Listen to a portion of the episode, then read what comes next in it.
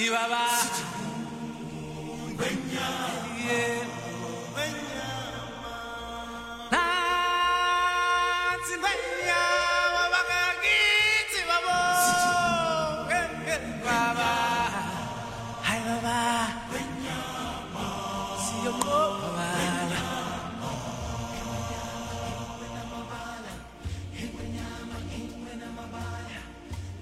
闲话加拿大，我是小新。第二季的第一期节目来了，不卖关子。这一期呢，在录的时候正好是六一儿童节啊，咱们就讲一讲在蒙特利尔周边的带小孩子去的一个地方啊，也就是我最近带我儿子去的 Park Safari 一个动物园。加拿大的春天是很难得的，总算是来到了。周末呢，我就迫不及待地带上全家人去距离蒙特利尔一个小时车程的这个 Park Safari 春游。我相信很多听友过来这边也是带着自己的小孩来加拿大的。春季到了啊，到哪里去玩呢？蒙特利尔周边差不多有四个动物园啊，其中两个稍微小一点，规模大一点的有一个 Granby 和一个叫 Safari。像我这种学渣，英文词汇量是比较少的。那最早知道 Safari 这个单词呢，我相信很多听友也听说过这个单词。这个是在苹果系统上面的一个网页浏览器，无论你是用 Mac OS 啊，就是苹果电脑，还是说用 iPhone、iPad，它这个浏览网页的东西就叫做 Safari。那后来我才知道，这个在苹果用它之前，人家这本来就是一个单词，呃，是有狩猎、旅行、游猎的意思，尤其是指在这个非洲东非游猎。那么去了以后呢，也知道这个动物园呢，主打的就是一些非洲的动物啊。哎，你想在加拿大这么寒冷的地方搞一些非洲动物啊，成本还是比较高的啊。呃，后来我跟当地人聊起，我说我去了这个 Park Safari，他们也要反映一下，他们普遍的叫法就叫做 Park Africa，就是非洲动物园啊，因为主打了一些犀牛啊、长颈鹿啊、斑马这些对于加拿大人来说很新奇的非洲动物。那么同时作为第二季的开篇呢。嗯，我想这个 Safari 探险之旅也意味着我呢和听友们，咱们一起开始咱们闲话加拿大第二季的这个精彩啊刺激的探险之旅。那么我这次去的目的呢，主要是为了大家做这个节目啊，没有了，开玩笑啊，主要是咱们这个家里这个小凯文啊，两岁的，很多听友也有小孩儿这个经历，这两岁小孩儿啊实在太烦，在家里呢。上蹿下跳还要打豆豆，这个豆豆是我小儿子的小名啊。为了能让家里安静一点啊，为了世界和平啊，通常呢一到五他是到幼儿园去的啊，六日呢最好是带他出去转转啊。之前我也约了这边的一个朋友，我说周末天气好，要不要咱们一起去啊？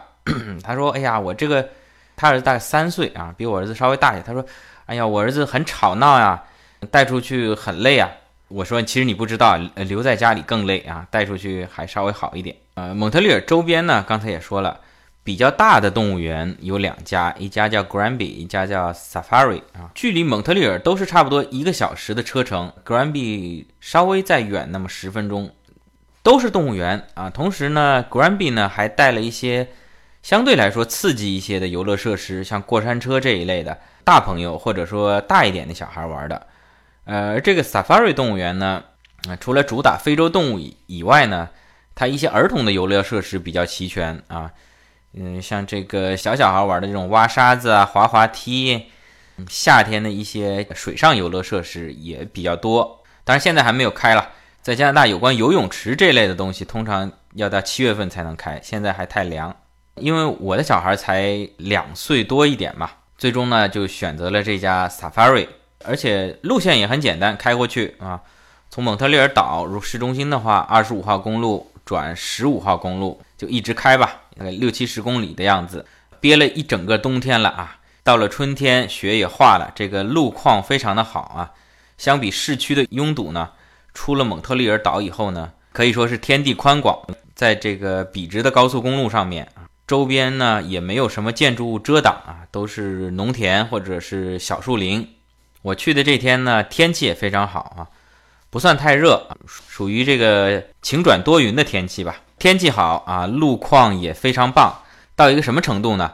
我在开车的时候啊，就沿着这个公路往前看啊，一直看到这个公路的尽头是跟天空的这个地平线接壤的。然后我顺便呢又看了一下后视镜啊，车中间的这个后视镜啊，我发现我开过去的路，这身后的这个路也是与天接壤的啊，就是在开车的当中啊，整个是一条笔直的高速公路，前后左右都能够看到地平线啊。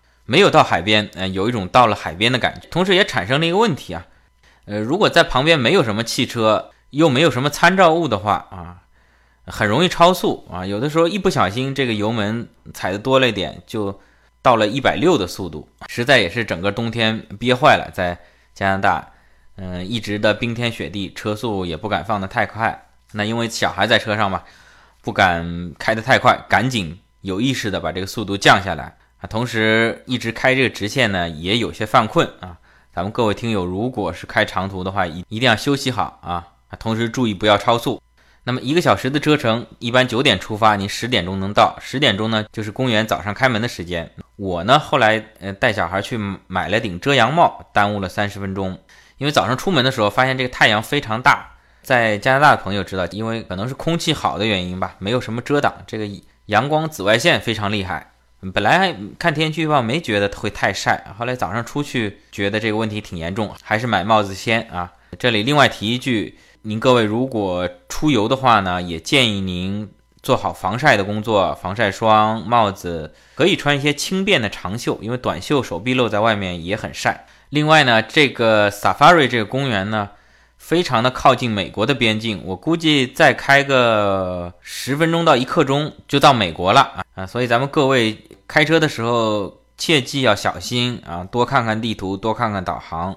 如果是已经入籍加拿大的还好，如果是咱们刚好留学生或者是拿绿卡的，没有美国的签证，如果一不小心开到美国那边去就麻烦了，并且因为靠近美国嘛。也有很多美国的游客来这里度假，那么就可以看到路牌上面会标啊，写一个六十 mile，然后划掉，下面写等于一百公里，意思呢是提醒美国这边过来的司机，因为美国那边公路可能限速是六十英里，大概相当于一百公里不到的样子。那么到了加拿大这边改成公制啊，要提醒美国的司机们啊，现在你别看路牌上面标了一百，但是我们单位是公里啊。呃，大概相当于你们的六十英里啊，还是要控制车速。呃，那么到了这家公园呢，它整个是分两大块，一块呢叫 Safari Adventure，是它的特色，就是自驾形式的野生动物园啊。它特点呢啊，你说这里面有什么狮子、老虎这类攻击性的动物是没有的啊，都是一些牛啊、羊啊、骆驼啊、鸵鸟这类的。您可以在这边喂动物，当然您还是不能下车的啊。我之前。呃，开错了路，想下来看看路牌，马上是被工作人员制止了啊，说明人家也是一直在监控的，不会像我们这个北京八达岭也好啊，这个宁波雅戈尔也好啊，一直给老虎加餐，这个不会的啊。说到喂动物呢，各位您要去的话呢，啊，可以自备一袋胡萝卜啊，咱们这边超市有卖，两磅一袋或者五磅一袋的啊，后面还会讲啊，但是它门口也有专门卖食物的。有点像专门给动物吃的小饼干，它可能是用草烘干的，切成一粒儿一粒儿的，两块五毛钱一包。我建议您这个您就不要买了。我这次是买了，因为第一次来没有经验，恐怕胡萝卜动物不爱吃。其实这饼干是没有必要买的啊。我后面也统一会讲。这个动物园不大，您不不能期待它像咱们北京啊、上海这些野生动物园很大很大的，您在里面开车，或者说是像非洲这种真正的野生的这种场景。它不大，主要还是针对这种小朋友的游乐啊。车开进去以后呢，呃，有些规定啊，比如说车速您不能超过每小时十公里，它是单向行驶，呃，分左右两根车道。右道呢，您随时可以停车停下来看动物、喂动物；左道呢，您可以超车，当然还是不能超过十公里的时速啊，也不能下车啊。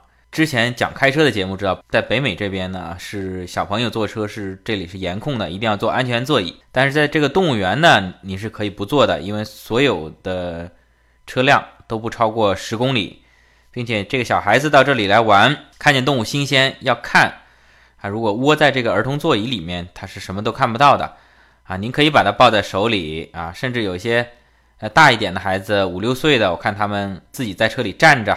有天窗的，把头从天窗伸出去啊，这是可以的啊。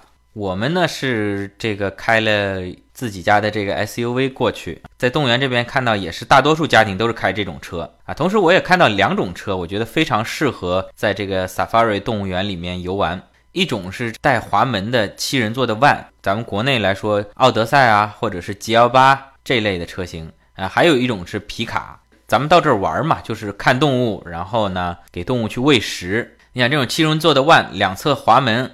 它门可以一直开着，然后小朋友呢就在这个车上拿着食物去喂动物，然后可以吸引动物过来玩。那皮卡呢，在车速不快的情况下，可以待在后面的这个卡车的斗里面嘛，可以跟动物有一个更好的互动。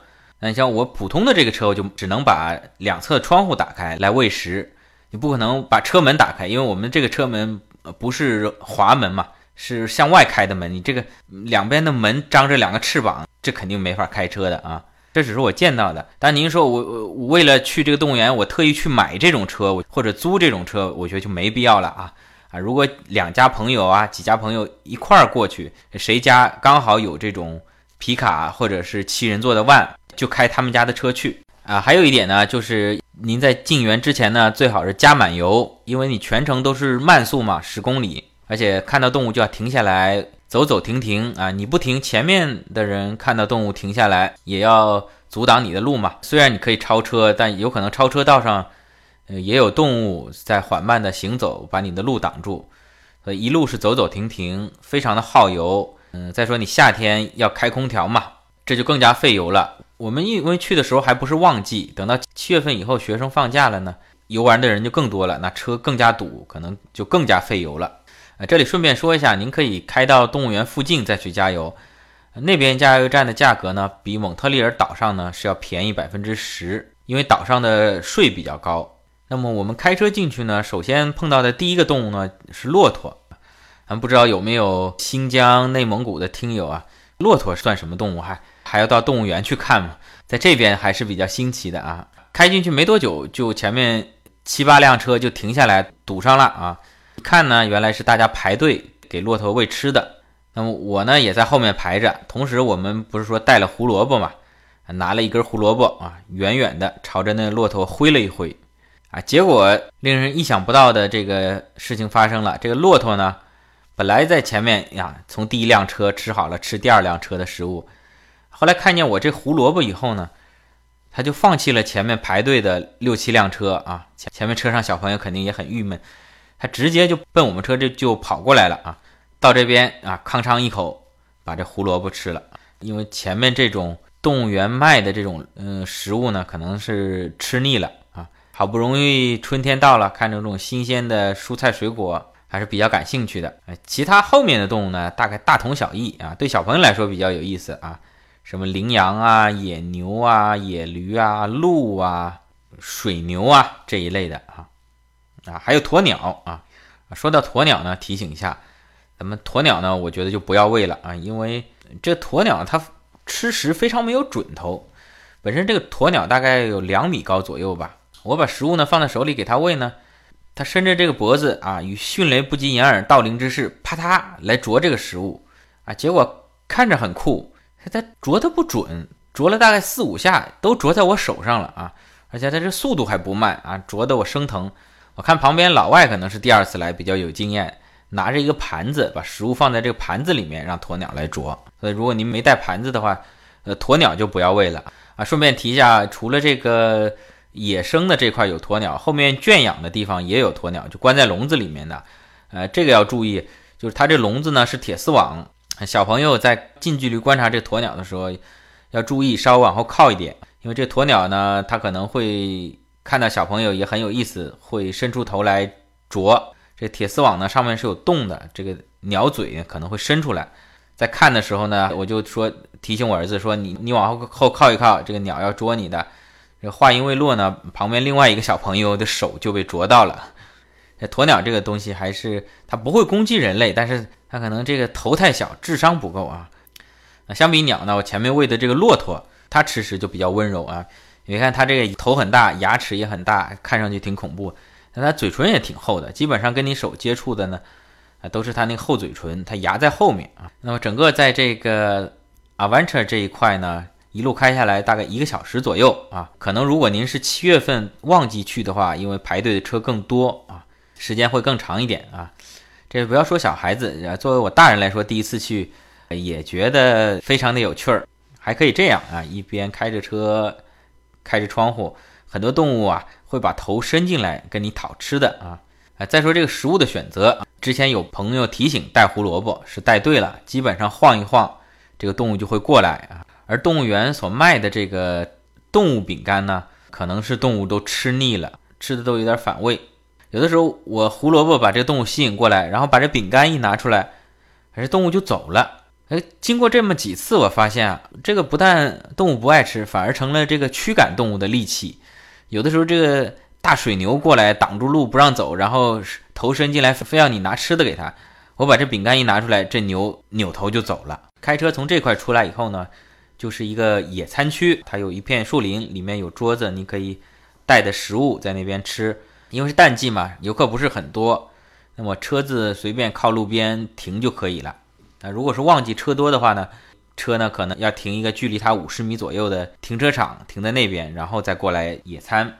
啊，老外相对比较专业了，他们比较喜欢搞这种野餐、露营这类的事情，冷藏的食品箱啊，各种野餐用的工具啊。我们比较简单，带点面包、饼干，随便吃一吃。吃完了以后呢，旁边就是一个平台，它这边叫 terrace，在这边呢，您可以看大象，因为这些可能相对来说有些危险性，它是不让你开车进去近距离看的。大象、犀牛、斑马、角马这一类的，还有豹子。其中最具特色的呢是。这边有长颈鹿，因为是一个很高的平台嘛，这个长颈鹿的头的高度呢，刚好呢跟我们游客的这个是在同一个高度的。那我们接下来呢就可以用这胡萝卜呢喂长颈鹿。期间还有几位中国的游客问说：“哎，你们这个胡萝卜在哪儿买的？我们也要去买。”我说：“我们这是超市买的，一一路带过来的啊，这边动物园是没有的卖的。”大家加了这个咱们闲话加拿大我或者我微信的朋友，也可以看到我发的这个照片啊。喂长颈鹿还是非常有意思的。平常在动物园看这种长颈鹿这种动物都是高高在上，难得近距离的观察嘛。通过近距离观察，我发现这个长颈鹿啊，除了脖子长以外呢，身上啊还有一个部位特别的长。这您别想歪了啊，我说的是舌头啊，它的舌头可以伸出嘴以外大概三四十厘米的距离啊。呃，当我们喂它这个胡萝卜的时候呢，如果牙齿、嘴唇这边够不着的话，它把舌头伸出来。而且整个打成一个卷儿，就像大蟒蛇缠住一棵树一样那种感觉，缠住这个胡萝卜，然后向后一缩，就把这个胡萝卜吃到嘴里面去了。好，喂完了长颈鹿呢，整个公园另外一个大区呢，就是我前面说的游乐和圈养动物区。进去以后呢，有吃的、喝的、玩的，买纪念品，一些公园、一些商店啊，同时有这个水上公园，现在还在清洁当中，要七月份以后才开。有这个儿童乐园、滑梯。沙子、迷你高尔夫，还有一些舞台，估计到了固定的时间会有表演。路上呢，还有看几个工作人员扮成的非洲人，也可能人家本来就是非洲人啊，唱着歌、跳着舞、敲着鼓，在表演节目啊。这个圈养动物里面呢，有这个草泥马、火烈鸟、熊啊、猴子。除此以外，还有这个兔子、鹅、鸡，不是什么野鸡啊，珍稀品种。我我看了看。就是咱们农村那种下蛋的鸡，什么鬼啊？这可能加拿大人平常看见的鸡都是那种，啊，已经褪了毛、没有头、只剩肉的那种，可能这种都很少见啊。大多数人看到就是鸡腿、鸡翅、鸡胸肉啊。鸡也是在动物园里面的。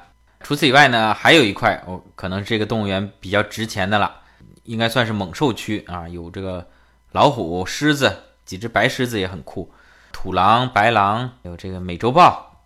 在这里挺有意思，就是说你可以在一个平台上俯视远观啊，自上而下的看这些动物。同时呢，在这个狮子老虎的区域呢，还有一条呢跟动物在同一水平线上面的走廊，玻璃通道，有点像有些水族馆那种感觉啊，就是四周一周围全是玻璃啊。我看这天现在是不是天也热了？呃，特别狮子呢非常懒，基本上就躺在这个玻璃通道的顶上面睡觉，可能这玻璃上还凉快一点。有些呢在近处呢走来走去，啊，这个时候你看这些猛兽呢就仰视或者是平视，啊，当然如此近距离看到狮子，虽然是隔着一层玻璃，我还是挺震撼的。因为之前在动物园看狮子都是远远的看见，感觉狮子老虎的体型确实是很大，而且期间有一只狮子还在吼叫，这个叫声也非常的惊人啊。虽然看上去这狮子感觉已经是老态龙钟了啊，但是叫的这两声呢还挺吓人的。因为我们来的时候呢是属于淡季嘛，也不算淡季了，其实冬天是它就不开放的嘛。呃，旺季呢大概是七八月份啊，所以现在五六月份呢算是叫 pre-season，就是等于叫季前吧，所以人也不是很多，有些游乐设施也没有完全开放。一圈玩下来呢，三点钟出园了，四点钟到家了啊，十点钟出门，四点钟回家，也不是很累，比较适合三到六岁的小朋友吧。我觉得，因为如果太小，两岁以下呢，像我小儿子基本上全程在睡觉，也看不懂。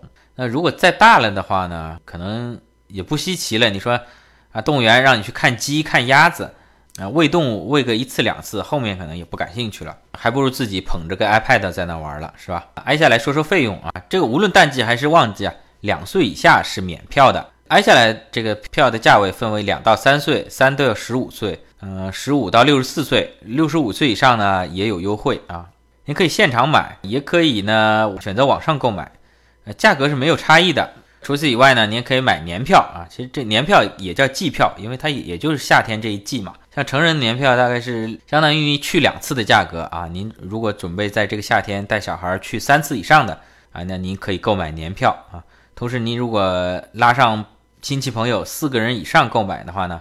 是可以优惠啊！我们这次买的是次票了，因为不确定好不好玩，以后还还会不会去。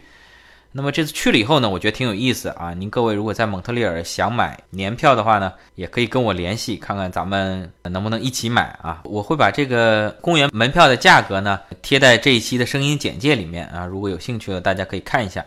另外我在逛他的网站上的时候呢，呃，还发现一个比较有意思的事情。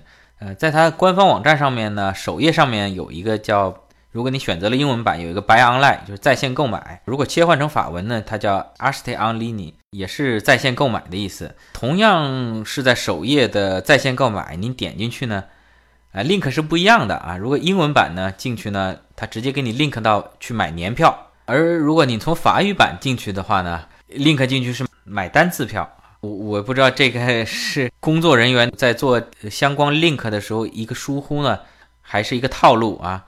啊，是默认讲法语的咱们这些朋友，呃，不会买年票，而英语的这些是不是美国过来的朋友，呃，忽悠他们买了年票，然后然后他们来的次数又不多，不知道这个是一个疏忽还是一个套路啊？之前说了，这个动物园呢非常的靠近美国，在园内呢停车场就可以看到很多美国的车辆，因为从游客上你分辨不出他是美国人还是加拿大人，都是白人或者黑人。停车场车辆有很多美国的车啊，同时公园里面咱们中国人也不少啊，一看就是中国人啊，走近一听呢都在讲中文啊。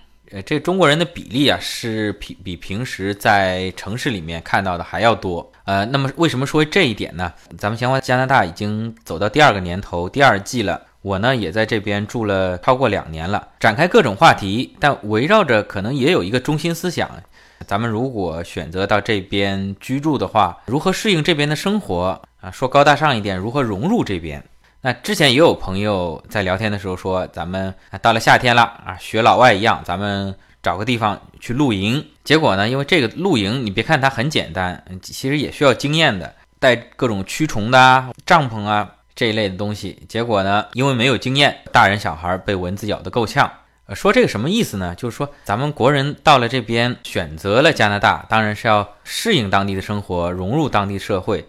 但这个融入啊，我觉得是一个内心的融入。我管它叫做软融入，选择适合自己的切入点。就像我说的这个动物园，比如老外也很喜欢玩，就我觉得中国人咱们带着小孩来也很有意思，这就是一个比较好的点。